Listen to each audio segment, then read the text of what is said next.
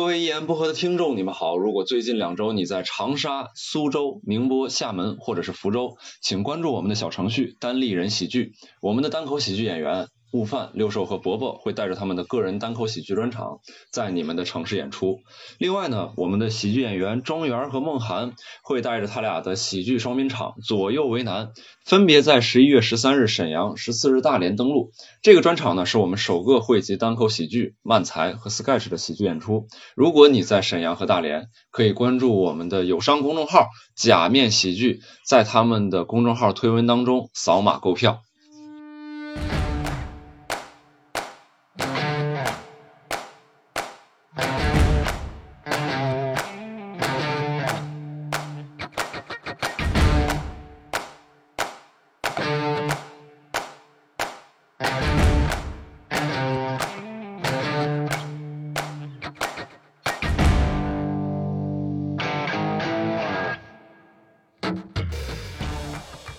言不合的听众，你们好啊！我们这一期看标题也能了解到，我们就是想聊一聊单口喜剧演员在这个舞台之外的一些自我探索，去做了些什么。然后这期呢，就是以这个贾浩老师为例啊，同时有请到了我们的点评嘉宾郝宇。大家好大家好，郝宇这就别鼓掌，自己鼓掌，自己我这啪啪鼓掌，这观众都懵了，我天！来，两位打个招呼吧。怎么？哎，大家好。对，坐在我对面的是贾浩，啊，坐在我斜前方的是我最爱的男人郝宇，啊，然后我是吕东啊，哎，哎，我们今天我们三个人这就大干一场。其实你介绍完了以后，观众能明白什么意思吗？什么叫单口演员做单口舞台之外的自我探索？是把自己给脱光了以后，我自我探索，我研究一下我自己的眼睛。没有没有，咋戴眼就光脱个眼镜吗？不是我。我这个自我探索，因为好友是，你发没发现最近大家其实做的东西很多？你比如说咱们那个上海那边好朋友 Nora，他每周有个直播，你跟童漠南上过啊啊，对吧？然后潘越也上过，小鹿跟潘越也上过，然后包括小鹿、潘越、英宁，他们有一个女性超车指南，如果感兴趣的朋友可以去这个小鹿视视频综艺，是不是？他们正在筹划。对，然后毛书记还有个音频节目叫《基本无害》。基本无害，好几期也真的内容很好。嗯，对，所以说你看，就是很多单口喜剧演员在这个舞台之外都开始尝试去做自己的内容。嗯，然后那咱们这一期的这个贾老师呢，也是前也是人家更高级，人家整个视频版的。一开始那个节目叫做《你好陌生人》，嗯，然后现在改名叫做《去你家耗会儿》，对对吧？然后就具体节目怎么回事，给大家介绍一下吧，贾老师。怎么就改名了呢？你先说说怎么回事吧。这节目是怎么回事？节目是怎么？这个节目啊，因为。片头说的很明白，就大家好，我叫贾浩，我是个脱口秀演员，我会去全国各地巡演，然后去全国各地巡演呢，我就会想请一个当地的陌生的朋友吃饭，然后去他家坐一会儿，请他吃顿饭，我们聊一聊，感受一下全国各地不同的小伙伴、不同职业的生活。走，哎，就这样的，你这口播挺熟啊，你这可以啊。那在胡同里说了多久啊？不是，但我感觉这个重点在于说，就是吃饭，还是在于这个去感受生活，还是啥？我觉得都有吧，它嵌在一起的。他一开始那个口播给人的感觉是，他要请这些小伙伴吃饭。这件事儿呢，这件事儿它是一个非常融洽的交流的一件事儿，是吧？嗯。然后呢，小伙伴很多都是我们的观众朋友，所以他想走进每个人的生活。一开第一期还是有那种感觉。嗯，但是后来没后来咋了？后来后来反正就有的时候就开始改蹭饭了，你知道吗？到时候拿人家给做，然后赶上啥吃啥。有的有甚至有一期就一一一点饭也没见着，也不知道这干俩人都干啥。不是你你咋当时你咋联系？你跟人家说你说能今天今天有空我去你家录个节目对吧？哦，今天做饭了吗？联系我先说一下为为啥改名字吧。最早叫你好陌生人，然后我觉得这个挺好的，就是我想去陌生的朋友家里吃饭。嗯，后来发现跟国内之前两三年前的一档综艺节目的名字撞了哦。就我问了一下那个，那是个什么节目？也有点呃，我不知道那个节目名字叫《你好陌生人》。就叫你好陌生人，哎呦我天，是个啥节目？我自己百度一下吧，算了，真忘了，反正重名了。国内的一些明星拍的什么，对，可能就跟陌生人聊天啊，或者啥之类的。明白，就明星跟素人去聊天，哦哦，大概这样，大概是这样的。然后后来就想着还不太好，万一啊，这个节目以后我自己这个做的更好一些了，我真的咨询的就律师朋友，他说建议还是就是改名字，改个名字。后来就征集了好多观众啊、粉丝的。呃，名字他他们想了好多特别奇葩的，嗯然后最后就选了这个，我觉得这个去你家很好去耗一会儿你家耗会儿。那你这个节目到底核心内容是啥呢？我还不太明白。没有啥核心内容，我觉得嘉宾就是核心内容，嗯，就是他这个人，我尽量能够跟他聊个半天左右，最后真的就是尽量能够把这个嘉宾他的生活和他的一些观点和他的想法呈现给大家更多一些。就是在吃饭这个形式下去把这个嘉宾把镜头对准到嘉宾，把嘉宾这个人和他的生活给表现出来。哎呀，这个也是我一直在纠结的，因为在嗯我的脑子里边，就是嘉宾真的就是最核心的，嗯所以我几乎没有出镜嘛，嗯我就几乎没有出镜。不出。镜，对，我的声音好多都有直接剪掉，嗯。然后但是后来我朋友告诉我说，你应该多出镜一些，他毕竟是在你的 B 站和微博投放，对对对，大你的粉丝观众还是为了想看看你，嗯。我试图努力在后面去平衡一下这个度，嗯，因为在我心目里边，我觉得我是尽量少出镜的，对。我不希望去，哎，包括这件事儿说到这儿，我也也有同样的这个感受啊，就好像咱们这个国内我接触到的这个听众和观众，对于这种就是说主持人跟这个内容之间的这个比例，好像大家的这个想法不一样。就有一些，比如说咱们之前一言不合做那专访，全是一个人的这个声音的这啊个，有些人嗯就是接受这个形式，嗯有些人就说这咋一个人在这说？就是就有点接受，就跟交代犯罪事实似的，就是 对对感觉像一个人的自白，对啊，但挺。好，我挺喜欢的，对，啊，猜这用你说我，觉得，我觉得，我觉得他这个形式挺好，确实等于贾浩他这个节目，你发现他没有一个固定的模式，每一期的嘉宾，他会随着这个嘉宾他当时那个家里的情况呃变化，贾浩会变化很多的话题和呈现方式。嗯，对，我这太就是给人感觉特别的随意，就特别像拿起手机，哎，你家挺好，我拍一拍吧，就那样。这种感觉其实非常的微妙。B 站之前提出过这种要求，就说我们要精致的粗糙感，或者说设计过的粗糙感，就这个东西一定是设计出来，不是说纯天然的，因为纯天然的肯定有让人接受不了，比如拖沓的这种部分，或者没有意思的这个部分。嗯，对，贾老师拍这个就是给给我感觉就是说很，你感觉好像挺自然，但实际上有很多设计痕迹，但它不露出来。是吗？是吗？这没有，在哪儿啊没没没有啊？不，我不知道啊，我不知道他你想，想他，哎你想想贾浩我想，学习一下，他实际上就是贾浩，他到各地去巡演。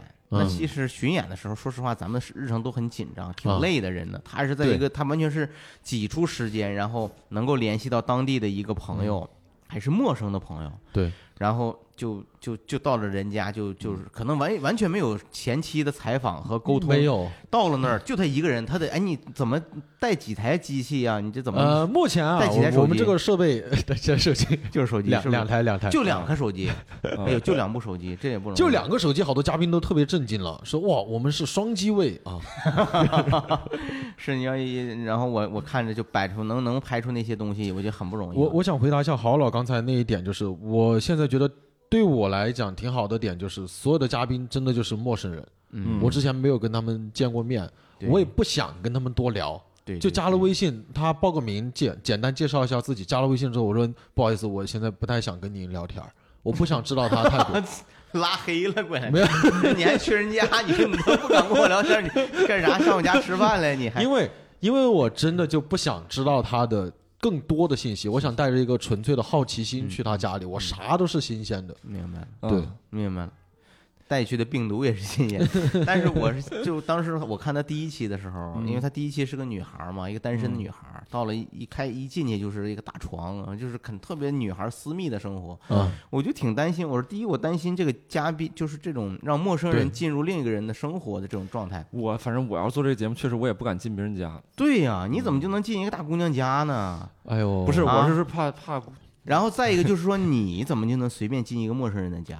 你知道，嗯在美国，你要进一个陌生人家，嗯你要被那个人在那儿做成菜了，弄死了，哎呦，这个是太有可能了。对这也是你都我的顾虑对呀、嗯就说贾浩老师，我特别喜那欢你，就先别做了吧，这个太 太吓人了。之前没想到过这些事。你是不是从来没有想过这个问题？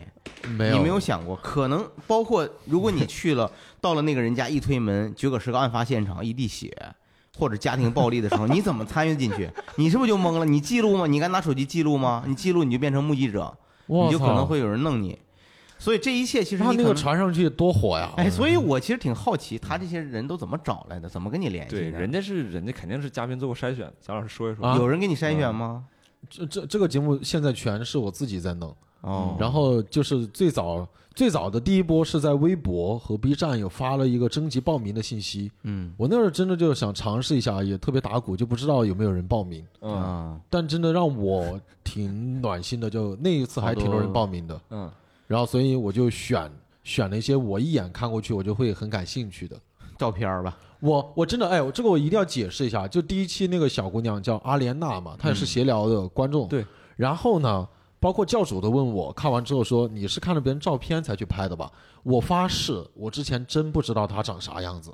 哦，就是看前三期前三期我都不知道嘉宾长什么样子，因为我没有要照片。嗯后来我一个朋友说，你做视频节目，你最好还是就搜集几个生活照片。毕竟就是要么就是长相比较有特点、个性，或者有记忆点，或嗯者说的更简单一点，漂亮的、帅的，他点击率肯定就高。对，然后我朋友就这样告诉我，我觉得有道理，就是后来从第四期、第五期开始，才有说你提前交几张生活照片，嗯，但有些嘉宾呢也没交，那也就没啥。嗯，对，这这个还是有隐私啊，或者各个方面的。你说你手里掌握那么多大姑娘照片，这也不合适啊，这玩意儿，哎，这挺好的。你这个问题现在可能有点晚啊，就是你当时为什么选择这个节目形式呢？你包括你做这个的时候，你自己是怎么想的？你怎么想突然最早我不知道大家有没有看过一档日综叫《可以跟你回家》嘛，我知道这个，对吧？嗯就简单说，就是东京电视台他们会去拍那个地铁站，然后晚班地铁末班车最后一班发走之后，嗯会有好多人就赶不上了嘛。嗯，然后他们就去跟他们聊天儿，说我们可以帮你负责打车回家的车费，但是可以让我们跟你去你家看一会儿嘛。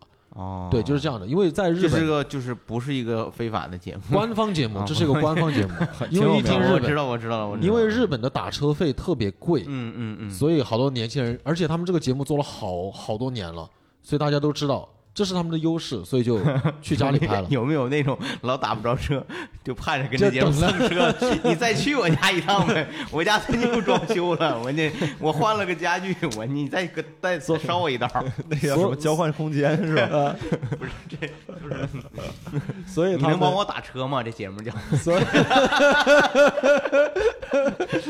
哎呀，真的，我看最早看那档节目的时候，他肯定也有筛选，因为他拍了很多期，嗯看到几期比较有个性的，我就觉得哇，这些人的生活真的好有特点。明白？对，然后这是一个，然后第二个是我看了一档韩综，叫《请给一顿饭秀》，哦，就韩国的几个国民就综艺的，类似于 OG 综艺 OG，、然后他们两个人我忘了名字了，然后带着，然后带着每期有嘉宾，然后去别人家去蹭饭，哦，他们就真的是敲敲陌生人的门。但是人家肯定会给他开门，因为他是明星嘛。但是真的，我觉得跟我们国内后来啊，待会儿再聊，就那个节目比起来，就是韩国那个就特别谦卑，就去敲门说哦，不好意思打扰了，我们是谁谁谁，不知道您认不认识我们，不知道您有没有看我们节目，对。方不方便跟您聊几句？但他问这句话的时候，这几个人全都是类似于咱们的，比如说周润周润发呀、什么刘德华这种知名对度对对对哦在当地的话但是很谦卑，而且你看得出来，在韩国艺人可能就是一个职业，嗯对他好多不是对对对那些就是居民跟他们对话就很平等啊，今天没有饭了，不方便，走吧。就真的经常遇到这样的情况，说 吃过了，然后又来，怎么又来呀？又是你们，就真的真的。这这怎么跟打车那有点像？就老上人一家吃，哇他家做的好，回来王嘉尔也去过那个节目，因为他韩语很好嘛，所以反正我就看了好几期，然后我就这两个节目我很喜欢，所以你想把这俩节目结合起来，有一点儿那个意思，哎，有点挺好的，这想法很好。最，其实最让我想做这个的事情，说啊，现因为我们都没啥名气，那就随便喷呗。因为国内有两个翻版，嗯其实都翻版了这个节目，包括《粉熊救兵》一个很高口碑的节目，国内有翻版，嗯但就翻版的真的就是翻不着灵魂。别人别人九点几分、八点几分的节目，他翻过来他妈二点几、三点几、四点几，就哦，评价特别低。其实我我我现在感觉就是我看到这个国内的有一些节目的时候，我就感觉就是有一种笨拙在这个里面。就这个呃不是都笨拙是有点像好词儿了，就是这个就是笨，就感觉他们在用公式套嗯。啊，需要什么效果，需要什么冲突，对，需要什么矛盾啊，我怎么做？我要围绕人设啊，我围绕这些东西去做。但其实这个所有的内核呀，或者怎么样都没找到。我就以贾浩这个节目为例，我看第一期的时候，我真的很感动。我觉得就是对我还能看到人情味儿，对他有人情味儿。他其实里边没有任何故事或者是冲突，对，几分钟全都是围绕一个人非常慢的一个东西。你按照咱们现在来讲，如果说从这种商业评估一个综艺说，这有啥可看的？看点呢？矛盾呢？冲突呢？游戏啊，你得跟那女的干起来呀，环节是不是？你得把他衣服扯开呀，这有冲突啊。对呀，这什么？比如说，人家说你去问问人家家里边给不给他征婚，或者是矛盾的这些东西。对。但我觉得这些全都是一些比较就是低级的技巧。对。你本质上，我觉得就是刚才贾浩说的，第一就是你作为一个呃外来者，你要对人家本人有一个尊重，基本的尊重，人人身人格上的尊重。你要是能感觉到我们是是真诚的，嗯，这个如果就一般一个综艺艺人，他可能没有这个。你没有这种意识，这也跟我觉得跟咱们整体的文化素质有关系。你为什么？因为贾浩他也是有文化的。我觉得普遍的单口喜剧演员还都有这个很重的这个交流。好了，我我比较公正的去想，就按照我的角度去讲一句，因为我身边好多做节目的朋友也看了我这个，嗯，他们也提了好多建议，但是他们自己也说了一点，说我们就真的会带节目的思维去。他说我单看你那个片头，看完一见面，他们就说如果做节目我就要干嘛？哦，我要去问个啥问题？我就要去，哎，应该带带嘉宾的身世介绍、背景信息啊。他们就是一个比较相对综艺的思维在做，还有城市化的东西、套路性的东西。但我觉得就是我反而就不懂，那我就去就去拍呗，我操。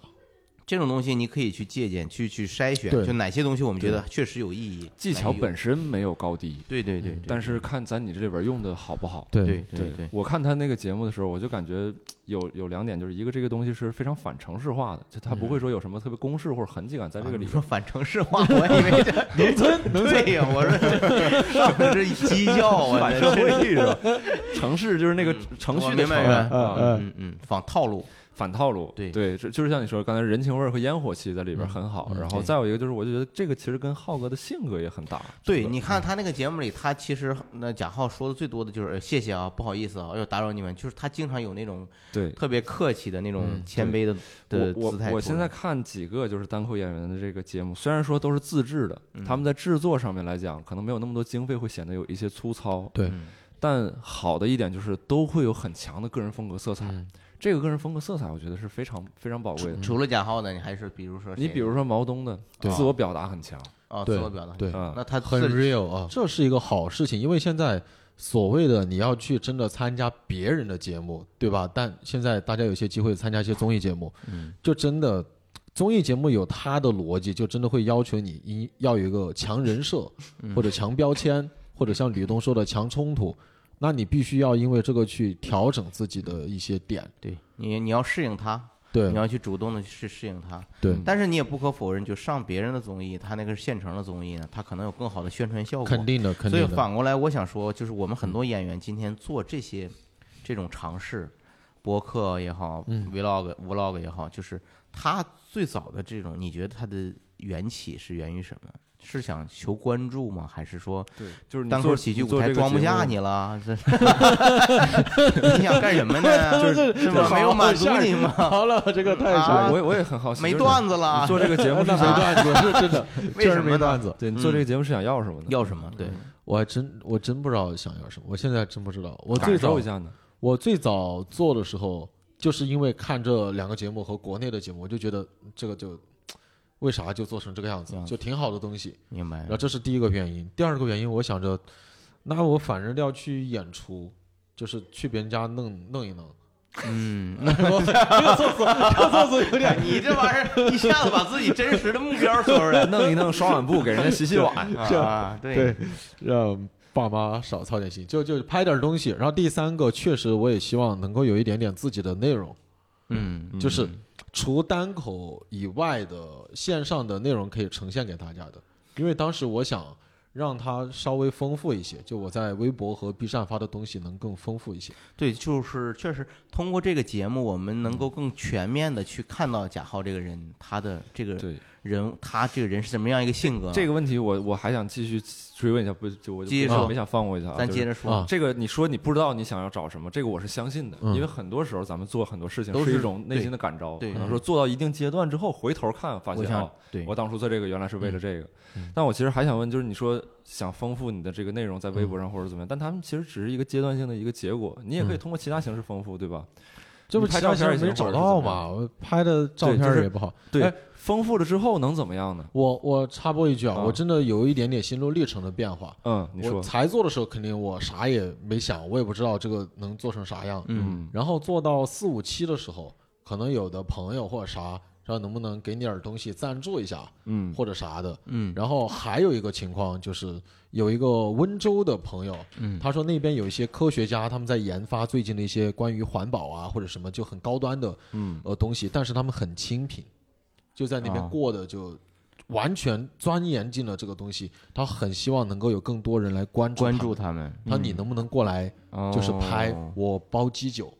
你顺带过来玩一玩，他们那边还有个活动，然后好像是那这也不清贫呢。果壳方面的不，这是果 壳机构，果壳机构希望让我去拍这些科学家。那就是果壳认为你的这个平台甚至比他们那个平台更有。嗯，不不不，他他也没有，他可能就觉得调性不同，他希望能够有更多人以一个不同的角度去去看到他，看到他们。所以那一刻，但最后我没有去啊，因为他目前确实跟我目前的演出的档期。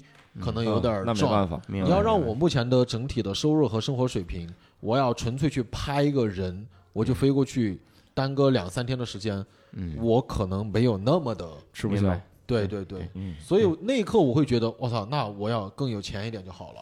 对。或者我要那个这个节目稍微有点钱就好了。比方说有些外地的嘉宾，嗯，我其实很感兴趣，但就是就是时间或者我演出也没到那儿。对，就是现阶段给我的感觉，贾浩还是把它作为一个单口喜剧巡演时候的一个，呃，出去巡演时候的一个衍生品，顺便就把它做出来。对对。而我从刚才这个虽然没有正面直接回答那个问题，但你刚才那个表述，我就感受到你是可能是想与自己期待的或者喜欢的一些群体发生连接，就是让他们。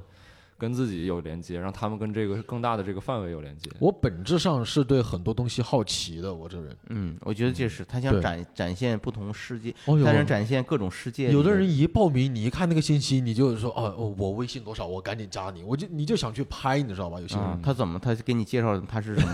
他是说他是一个怎么能让想说好奇？对我我我特别好奇，是吧？啊，他是他是一棵树还是怎么着？比方说最新更新的这期。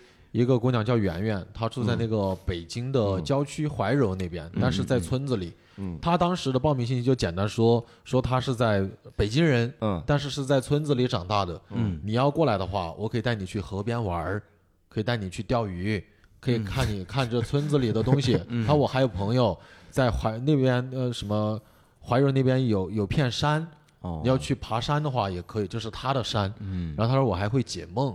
然后，但是我现在是个素食主义者，就这些东西，你你一听，我他妈就赶紧的呀，那就拍你啊！那我就对对，但你说他去了以后，就让人给抓那儿，啥？那是个邪教组织，或者是你呀？你这样，我给你投个保险。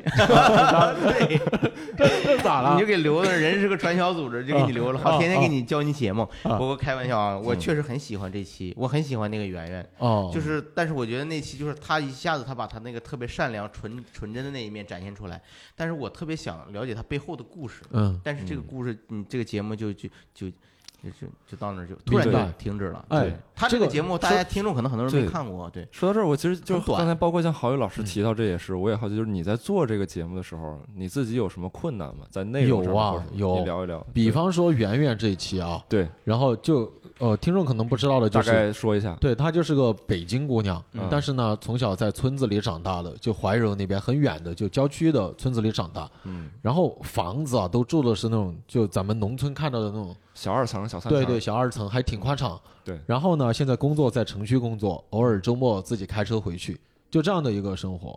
然后我去拍的时候，我最开始肯定对她能够解梦啊，什么素食啊，我挺感兴趣的。嗯。然后也想好了要去聊一聊这个，嗯。但是去完之后，我真不知道他爸妈也在家，然后他奶奶也在家，嗯，然后就哇一家人就特别人，他他们也不知道我要去，嗯，然后去完之后就很热情，然后做菜啊，然后大家一起吃饭啊，我完全把你当女婿招待了，对，没有这个圆圆有解释，因为他之前也经常带朋友回去玩啊，说来了朋友想拍点视频。我跟你说，当父母的碰上孩子们解释他是不会信的。哦哦哦，你说你说郝宇老师是不是这样？你比如说我有个我有个，假如说我这也是我瞎想，你看看说的对不对？我有个姑娘，她回来之后带个小伙子回来，她非得说说这是她什么给她拍视频的朋友，那我心里边想的就是，那你怎么说怎么是呗？那我对，很有经验。我想的是你可能你不愿意马上就这个，可能先让我们想先接触接触，先接触接触啊。那我希望希望没有给别人造成这样的困扰啊。然后去待了半天，然后整个过程里边，我真的觉得整个人就很。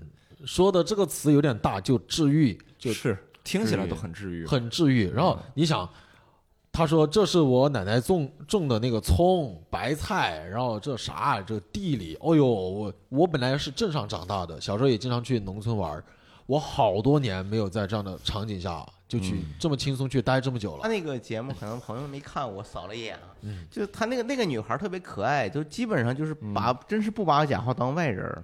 他就特别的好客，他就是哎，你看这个这是啥？你要不要这个？你要不要？就是啥都是让贾浩拿走。嗯，就这地瓜你回去可以糊着吃，这南瓜也行。这狗你看这狗，就它跟谁都不是。然后别到到了别的村里的地，它还这样，这还人家这样，那都已经不是他家东西了。有一个情况真的有两个事情我一定要分享，就算大家没看过，但你听着应该挺熟。聊聊，就我们吃完饭，然后就说。呃，爸妈，我带他去河边玩儿，然后我俩就出去了，就开始在村里，他就告诉我平常咋走，就那边有个小黑狗，他说，哎，小黑，然后他就回头对我说了一句，他我在这里认识的狗比认识的人多，哎呦，这句话真的我不知道为啥就挺让我觉得，哎呀，挺有点感触的，他真的一招手，那狗就跑过来了，嗯。啊，那就跟着我们走了好远。这是第一个事情，会让我一下子鸡皮疙瘩起来。我，我不知道，我不是怕他偷别人家苞米吗？因为那姑娘确实特别逗，到了人家苞米地，哎，你们吃不吃苞米？就上去就要掰，我这我当时都崩溃了。第二个事情跟郝老说的有点类似，嗯，真的让我找到了我很小的时候在我外公外婆家那种感觉。嗯，这个外婆不在了，外公还在，但都没有住在农村里了，就是。他走走走，看到马路边晒的有那个花生，嗯，对，他就直接问我说：“你吃不吃花生？”我这是你家的吗？他不是啊，但没事儿啊，他没事儿，就吃呗。然后就抓了一小把，说：“你吃吧？”我还挺不好意思。结果就是这样，对，就是这样。我就开玩笑，我说：“这不就隔壁村儿的吗？”然后结果刚走两步，别那个花生的主人一个大姐就在旁边，他就很自然去问他：“哎，你那个你们地里种的啥呀？”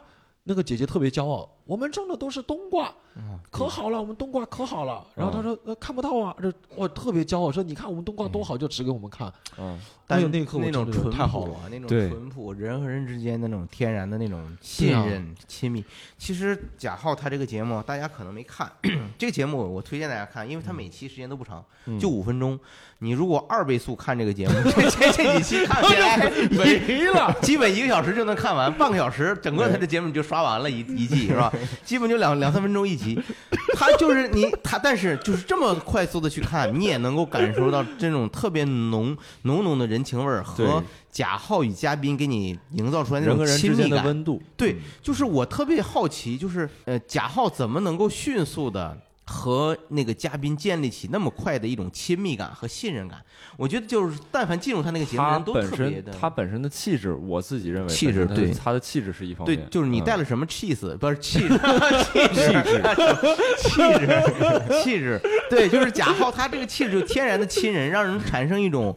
呃，卸下防备，嗯，消除焦虑和紧张感，就包括你采访一些大哥，那个大哥他说他现他想做那个殡葬的那种服务，哦，对，那个大哥也是那个十三大哥是吧？我也觉得啊，我好厉害，就是就他能够一下子就给你卸下防备，跟你讲很多他心里的故事，对，家庭的。还有什么其他你做的能让大家这样？哎，我觉得有两个点应该是算，第一个应该是我们自己单口演员的一点，就我们的一点优势，因为。毕竟是他来报名嘛，嗯，所以其实报名之前，应该是百分之八十到九十的观众都至少有知道我的演出，对，知道我的演出或者网上看我的视频，嗯，所以他至少知道你了，对。吧？其实他对我来不是一个骗子，我对他来说已经就不太陌生了。他看过视频，这第一个。然后第二个就是我感觉我挺真诚的，嗯嗯，就我一去跟别人聊，我真的也没有说抱啥目的性。比方说说实在的啊，单纯从做节目的选题来讲，有几个嘉宾的那种选题，就是如果做节目就一定会刨根问底。啊，把它问一定要弄出来，嗯嗯，最后一定要放出来，嗯，这样节目有更多人看，嗯，曝光度就有些矛盾是吗？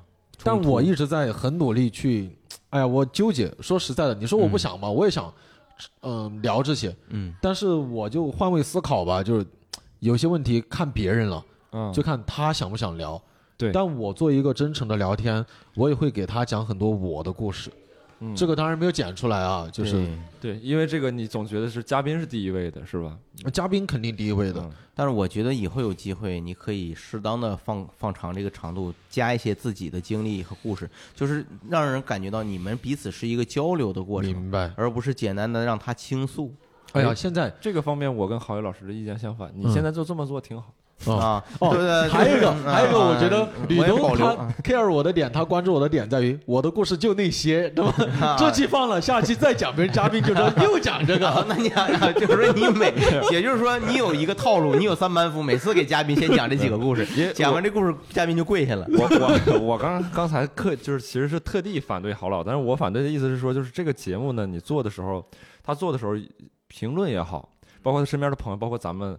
都会给他提各种各样的意见跟声音，但这种意见跟声音就会变成应该怎么去做，就会变成这个非常就是有点着着痕迹的那个部分了。对对对，最最好的就是他自己的这个内心的到底是怎么去想，怎么去做。对对对，我感觉我现在就一直特别纠结。嗯，但纠结的点是啥？可多了，包括我刚才说的，自己要不要多出镜？嗯，自己的内容要不要多输出？嗯，然后现在其实最主要的困惑就是。我每期会拍很多素材，嗯，但现在剪一般就剪在十分钟左右，哦，然后呢，我就在想，连这个嘉宾我都不能更完全的把别人呈现出来了，我自己就拉倒吧，就没空间了，嗯，然后对，所以首先肯定紧着先把他们的拍好。关于这个方面，我也正好想探讨一下，就是我不知道你看没看过丁丁张，他出了一个那个叫《送一百个回家》，回家。对他那个节目就是这个，也是关把镜头对准到这个女孩本身身上，对，然后送他们回家，但可能中间呢会穿插一些经历，比如说有一些学戏曲的，可能去他的戏剧学校也去看一看，让他表演一下或者聊聊天类似这种的。然后这个里边呢，我就觉得说这个节目制作怎么，你的想法怎么体现在这个节目当中，其实是一件。我个人观点是，是说它是一个很自然的一个事情，嗯，就是你可能未必通过说来表明你的节，你对这个节目的这个节奏，你留什么删什么，然后你去关注什么问题，这些都是你的表达，对你的抉择。对素材的选择，其实本质上就是我个人的一些风格，或者透露着你你想表达的内容了，就透露着你想对观众说什么。对对。而且你也不用全面的去展示这个嘉宾，而且就是一些小的细节。同样的形式，完全同样的形式，咱们公司内换一个人做，一定是又不一样。风格你要让我去做，那肯定那就邪性了。啥玩意儿？你就上人家去，我也太想看了。这样这样好了，我们哪一期好吧？你有时间，北京，我俩一起去，好吧？他上人家可真就是弄。一弄了，这个我觉得这个真可以尝试一下。你那期就叫“好想去你家浩宇”，让浩宇去，你好想去。那你给我找个东北人家，我也高低尝一尝他家做的锅包肉，正不正宗是吧？我跟你说，节目风格一定不一样。其实真的，因为最早啊，老何，老何是我们公司的一个导演，他给我提过一个建议，我一直把它放在那个备忘录里，以后要去做。他你就某一期特别版，然后你就先去拍拍拍。然后，但是中途你找个借口出来，然后咔换一个喜剧演员进去继续拍，但是也是他认识的，就看这个嘉宾的反应。然后同样的问题就看另一个人聊的怎么样。我当时觉得这个很好，这个策划挺有意思，挺有意思。好老就你了，哎，你别这把我坑，这这一言不合录的，把我给掉沟里了。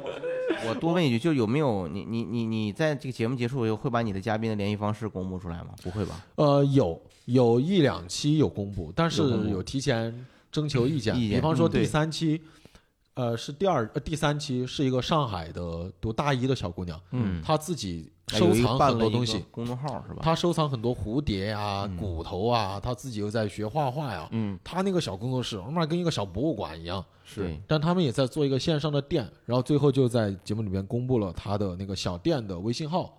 最早那个姑娘心特别大，说。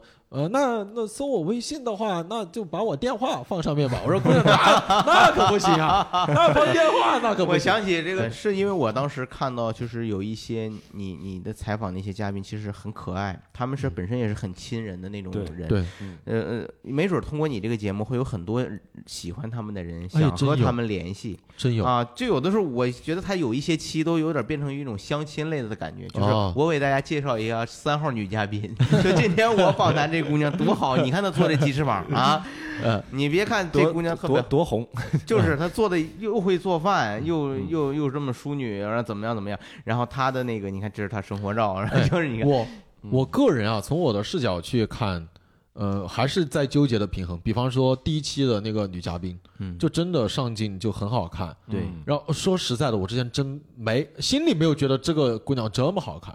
但后来哇，所有评价弹幕都在说哇，太漂亮，太好看，这姐太好看。然后问联系方式，我肯定不可能给嘛。对你换位思考，肯定会有很多男生去骚扰别人。我觉得这个是对嘉宾肯定就是新浪微博你都没有在体现哦，没有没有没有没有，明白明白。包括他自己电台，他也不方便，不想暴露出来哦，所以就我觉得挺好。然后那个做收藏的小姑娘呢，因为她是有一个小小的网店，类似于，最后就放了她的微信。最早我还挺担心，我觉得可能。万一没有人去加别人，还挺尴尬。本来想帮别人宣传一下店的，后来第二天、第三天我问他，他说还挺多人加我的。有点前天有几十个人就加我的，问我的东西，那我就还觉得挺好的。嗯，对。然后男生的联系方式，如果他愿意的话，可以放一放。女生我一般明白明白。对，还是保护一下别人的隐私啥的。嗯，对。他这个我觉得中间岔出来，就是他确实每一期的嘉宾的情况不一样，他。里面反映的内容很不一样。嗯，你像第一期，我们感觉到有很多人情味儿。嗯，那第二期他采访那个，就是我印象中就搞博物馆那个小孩儿，嗯，就你感觉不到他什么人情，你主要感受到的是这个小女孩在向你介绍她的爱好，嗯，她的她的个人趣味的东西，你并不知道这个小女孩她的背后家庭的故事啊，她生活中是什么样的，你就看到的全是这个结果。对，然后这个觉得家里小女孩家里条件应该挺挺殷实的，然后她有一个爱好，这个收藏各种。呃，这个这个杂七杂八杂七杂八东西这么一个爱好，这要是我去中间，我去采访说，姑娘，你这多占地方，你这玩意儿整的这屋子不够灰吗？这些东西啊，这些破烂是不是你？包括你采访成家庭清洁节目，包括他去采访一个沈阳的藏书大哥，嗯，对，那不就是把自己变家里变成藏仓库了吗？对，变成一个藏书库了吗？就是，然后他那个大哥就觉得这些东西实际上是很多珍贵的史料，它里面蕴含了很多人类的呃我们。这个一个时代人的记忆，就那些大哥有些话不经意的说的挺好的，但是我对，但是我总觉得那家人好像那个大姐好像不是很欢迎你，就面条啊，就面条啊，就面条没别的，连卤都没有，有卤 有卤，反正就是哎，就这面条啊，别挑啊，就就给他。按道理你说咱东北人，你说要家里来的客人来了，得来点硬菜，你整两就整两个硬菜，都给你炖个排骨，嗯。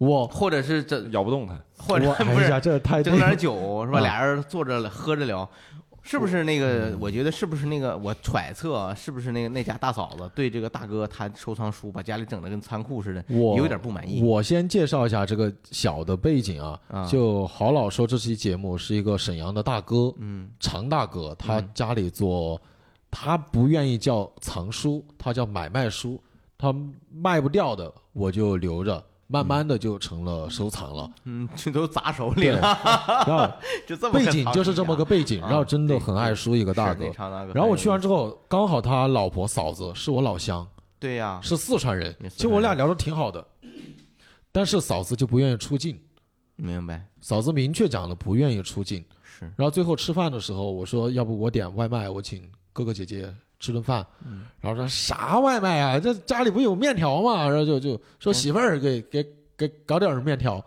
然后就面条，嗯，然后就卤就来了，就在家里吃了。对对，反正我感觉大哥平常家里 感觉那顿没吃好是吧？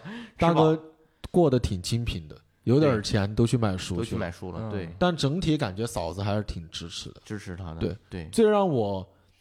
会让我挺高兴的一点在于，我当时觉得肯定还是很多年轻人对这些旧书感兴趣的，只不过没有渠道知道。嗯后来刚好这个大哥过了几天去潘家园办旧书展，反啊正，我知道的还挺多。挺多观众看了这个视频，专门去找他的哇，那真好，大哥，哇，可高兴了。那真好，那真好。对，而且当时还有个点，就跟郝老说的一样，你会发现，你平常老看节目，妈要写京剧，写京剧，你发现哦，跟别人普通人聊天的时候，他某一句话一下子就扎到你了。对对对，那个大哥拿着两本儿特别厚两本儿，就是那个书信，对，家人的书信，对，说以前某一家两口子从谈恋爱到结婚，然后互相之间小两口的书信往来，对那个本子都已经旧的不行了。然后大哥拿起来说：“你看这些。”然后说两个人已经都不在了，然后儿家女就把这个都给卖对了，他给丢了。对，就当废纸给卖了。对他最最后我给拾到回来了，他说：“你看那个多好的东西啊，这怎么对怎么能够就丢了？”哎呦，那句话对真是让我觉得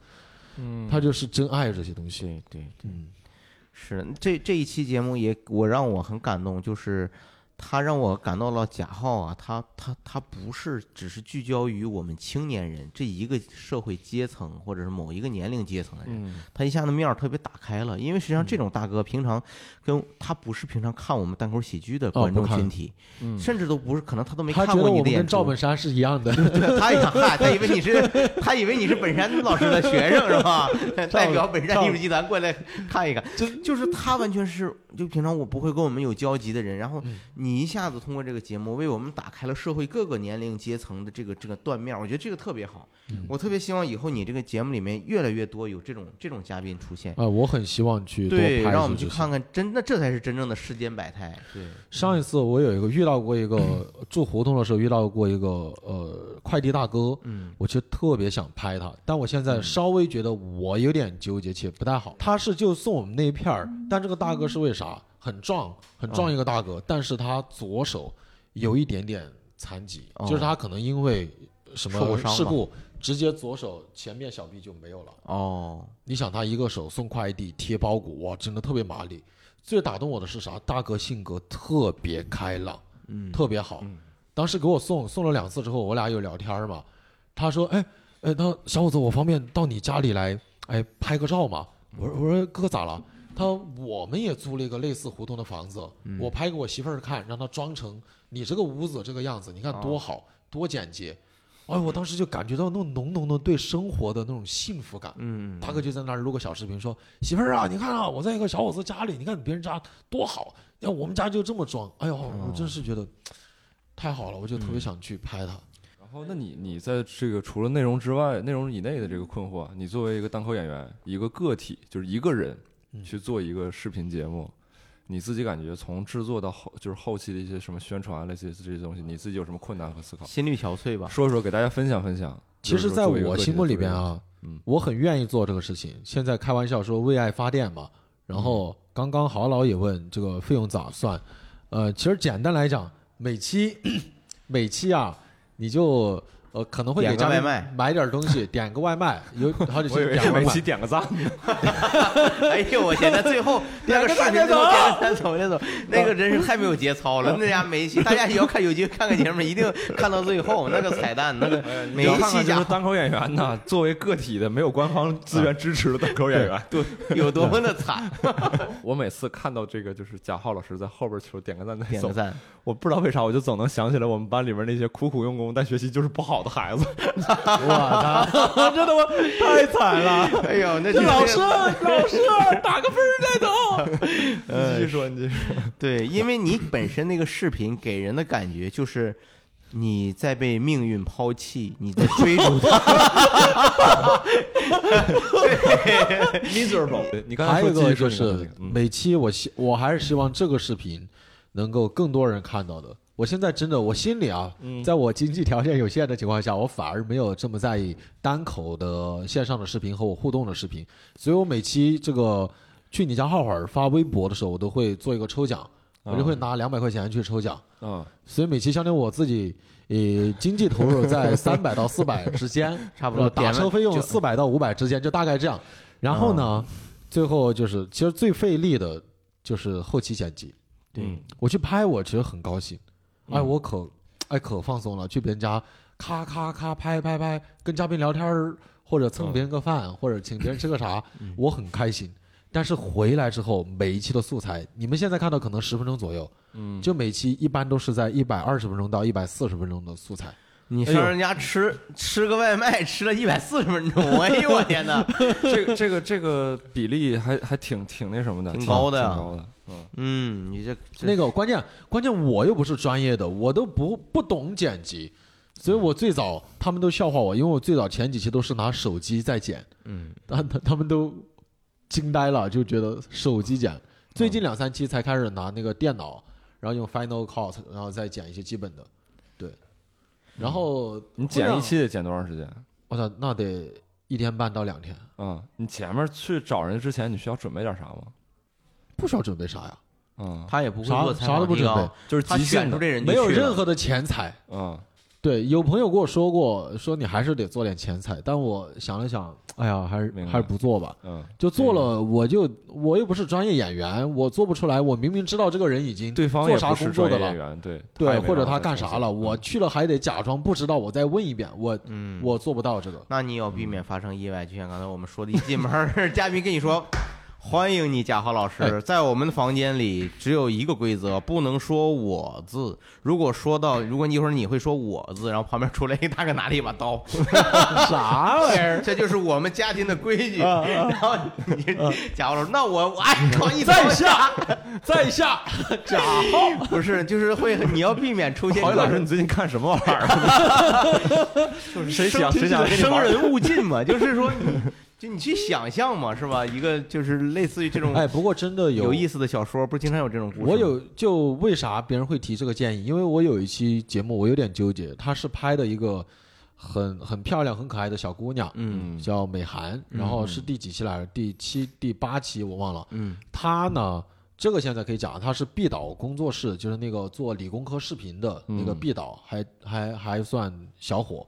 她是毕导工作室的员工、主编，然后呢，他也粉王一博，嗯嗯然后是王一博就还挺忠实的一个粉丝。是然后当时报名的时候，简单有提这些嘛，嗯然后我我想着这肯定要聊啊，对吧？挺好的一个话题。嗯结果去完之后，别人就给你表达说不太方便聊，嗯就是毕导这个工作确实不太方便聊，嗯感觉、哦我也能够理解啊，就感觉有点蹭热度或者要去聊别人啥。嗯嗯王一博这个，因为他真的是很喜欢王一博，嗯他也不希望拿这个来做一个啥话题，嗯嗯所以这俩都不能聊。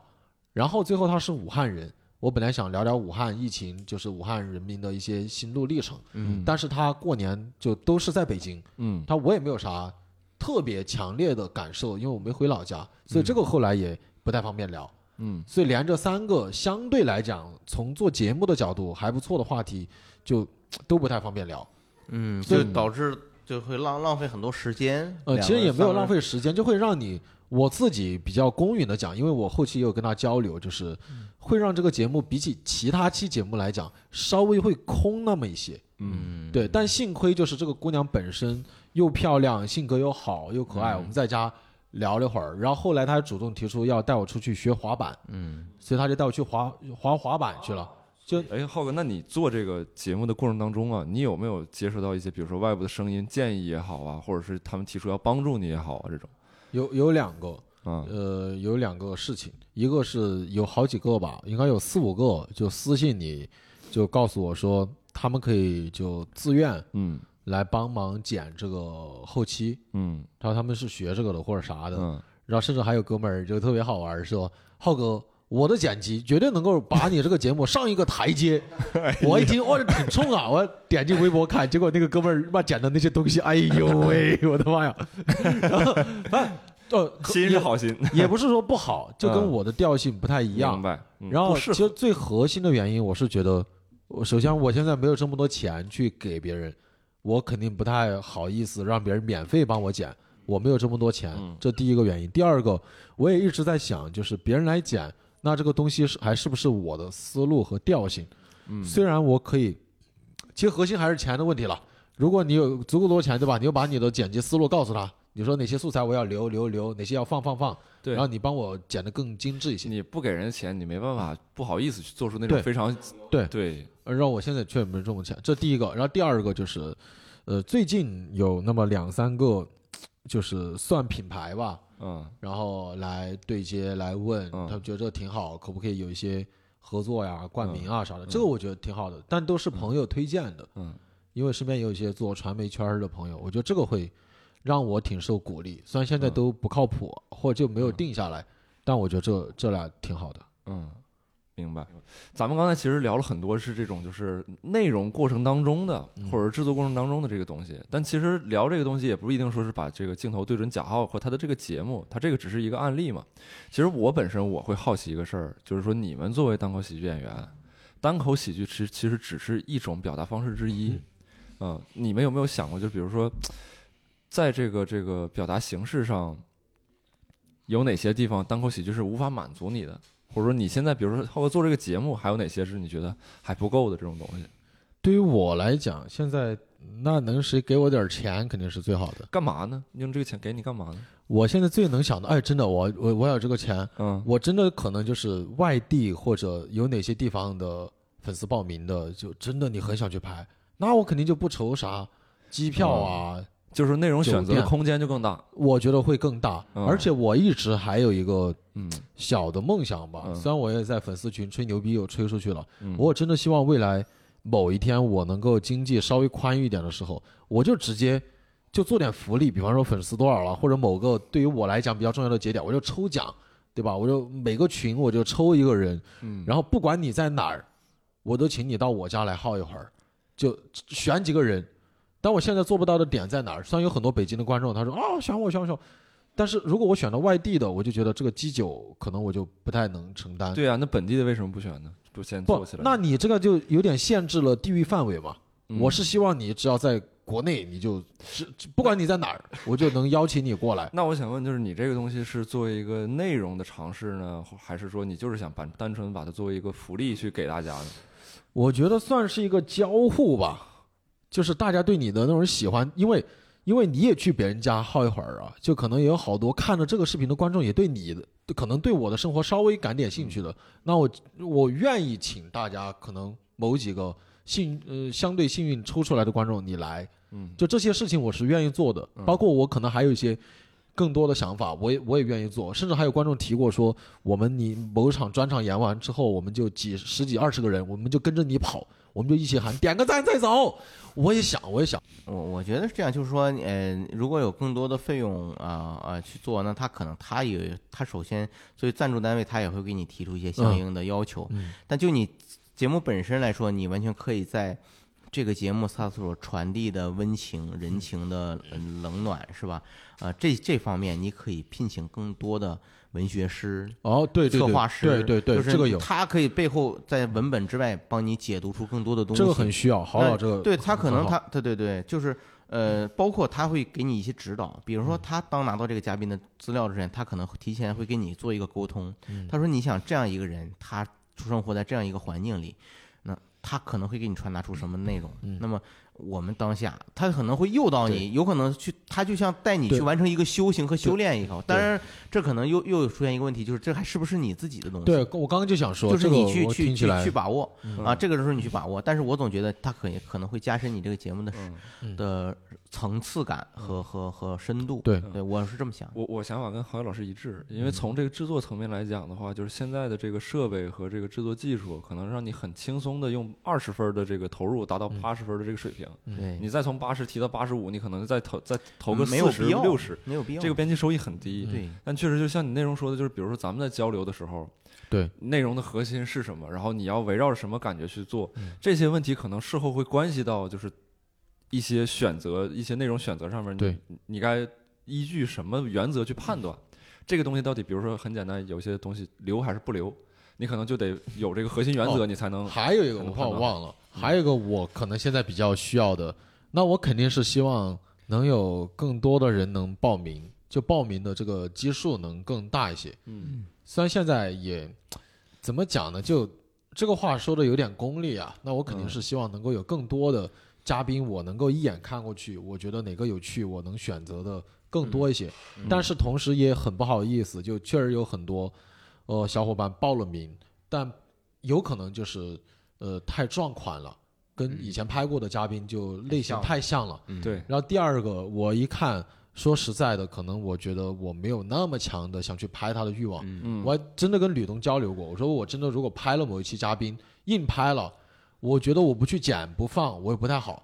但我如果拍了，我没有那么的 想去拍，但我还要剪还要放，那我自己的时间怎么算？他本来对方是个阿拉伯王子，你说你拍完这一期都是大油田、大大跑车什么的，你是挺爽，但是你放出来你会存在一个价值导向，是吧？人家说底底下留言都是旅游，就是什么，就是贾浩变了，是吧？贾浩，你看贾浩就知道去去享福去了。你看这这喝多了，就是他他会说你吃这一顿饭，这我不在意，那得有阿拉伯王子请我 去啊！我就说个意思，对我说这意思是是是是存。在这样的问题，就是浩哥他怎么说，就是做这个东西，我觉得还是手软，不像我手黑，我这这这该剪就剪，我咔咔我的，但这个这个我确实我我也存在过他的困惑，就是比如说以我为例，做这个谐星聊天会，嗯，有的时候然后有个观众他也是在群，他没有单独跟我说，很善良，啊在群里边只是聊起，嗯但我看到了，他说有一期节目小鹿的发言让我觉得很温暖。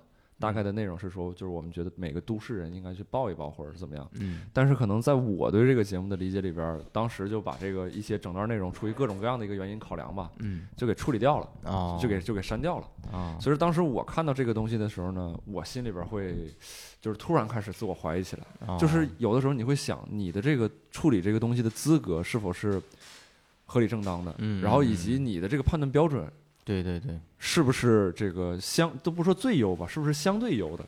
是不是还有哪些很多问题需要你自己去反省，你自己没有反省，然后你导致可能有些观众的这个很当现场一些很有感触的一些东西没有呈现在这个节目里边，会让大家失望也好，或者是嗯种种种种吧。我觉得每个上台的人肯定都是渴望得到别人的认可的，对，就别人的一句认可，真的就就比你给他两块钱、三块钱好多了。嗯。这给的也太少了，这那那是是，那要是两跟两块三块比，那确实认可更好。那那如果再给的多了，那 那就另当别论啊。对，是。因为吕东当时真的跟我说，我第一期更完之后，他真的来给我就是说这个视频 他很喜欢。嗯。我看到之后，我觉得很惊艳，我特别哎呦，他那个肯定真的对我太重要了。虽然他是个男的啊，但是对我的这个认同就是这是你对这个认同还是跟性别还有关系吗？那肯定有啊一定的关系性的认同。有一定的关系，但是真的很重要。我当时也有谢谢他，就是后来他就是谢谢我。咋地？你妈这肯定一句，我还请你吃饭了，我嘉宾我都没请。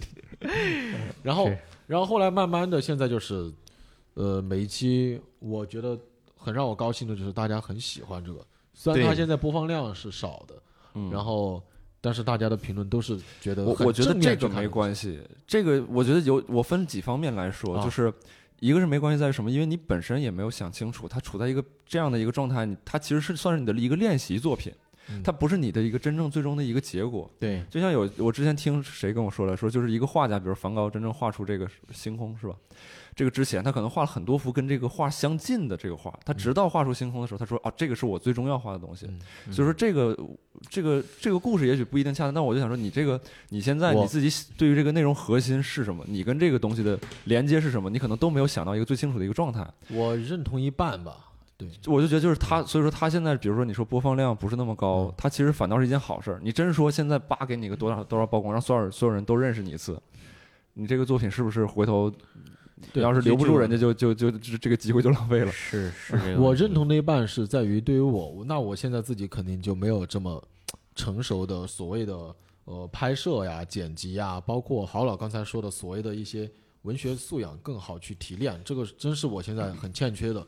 但我觉得不认同那一半，我就觉得嗯，这话有点矫情，但我就觉得每个嘉宾都很唯一嘛，就你嗯拍别人一次，对。我就肯定希望，哎呦，这么好一个嘉宾或者嗯他故事这么好，我肯定是希望更多人能够关注看到的和看的，嗯对，就像我们每一期的一言不合，每一期的闲心聊天会啊，对，就是说，虽然我们也可以说他是处于一个呃成长的过程，它是一个过程，它只是一个为可能为后面的更成熟的形态做一个准备。但是你不能否认，我们每一期前面其实它都爆发出很多的我们的特质和闪光点的东西。这个东西很有可能你未来你可能那是对于你来说是最宝贵的东西。你可能给你一个好的条件了，你那闪光点啊，你可能没有了，没那么多了。对，不如你在初试锋芒的时候，就没有那么多精神压力的时候，你反而有那么多的东西出来。过程反正也是结果。对，这啥话让我说了？我两头堵。过程也，所以呢，这一期咱们就是等于是宣布了贾浩老师他这几个整个节目的完结，是吧？对。这个 家伙，这个节目，这个节目就算是，就是这个节目就到第九集，现在就整个第一季就结束了。两期没有没有剪，然后特别好的两个姑娘。啊，特别特别好，俩姑娘，你这玩意儿一天到晚 老捡姑娘，你所以这期咱们说了这么多呢，一方面其实是探讨，就是说这个单口喜剧演员在舞台之外自己怎么去找突破、找形式。这种突破和形式不仅是说对自己的一个历练，同时也是完成自我一个探索，跟外界世界发生一些碰撞，然后找到一些回音。然后另外一个也是说，希望大家能去关注我们演员做的各种尝试，包括贾浩的这个去你家耗会儿，怎么看呢？就是到他这个微博。然后主页你点到视频里边，基本上就是很清晰的就能看到。他好像微博置顶就是那个嘛，他把每一集都放到那儿。对对，然后包括像小鹿的这个直播，在小鹿的微博“小鹿单口喜剧”这边也能看到，包括毛东的这个“基本无害”等等等等，包括教主的“渐渐小剧场”，对吧？对，现在是第一季渐渐教主秀第一季结束了，啊大家也可以多去关注一下，多去关注一下。好，包括伯伯自己还做了一些视频，伯伯也做了很多视频，也很有意思。哎呀，真是这些对。哎呀，这宝藏男孩儿、女孩儿，嗯，希望大家优先于其他大批量的粉丝，先去 pick 他们。咱们这个没那么多粉丝，你不要痴心妄想。咱们咱们听到这期节目的粉丝，可能还不如看到你那视频的粉丝多。咱们听着听着听听听众说，我我早看过了，我本来就是你们。真的很感，所以也很感很感谢大家还能完整的听到这儿，是吧？要不然你也求大家点个关注，跪给大家跪一个。我已经跪下了，我正在奔跑，点个赞再走。好。嗯，好，那我们这期节目就到这里。好，感谢各位收听，谢谢谢谢大家，谢谢吕东啊，拜拜。拜拜。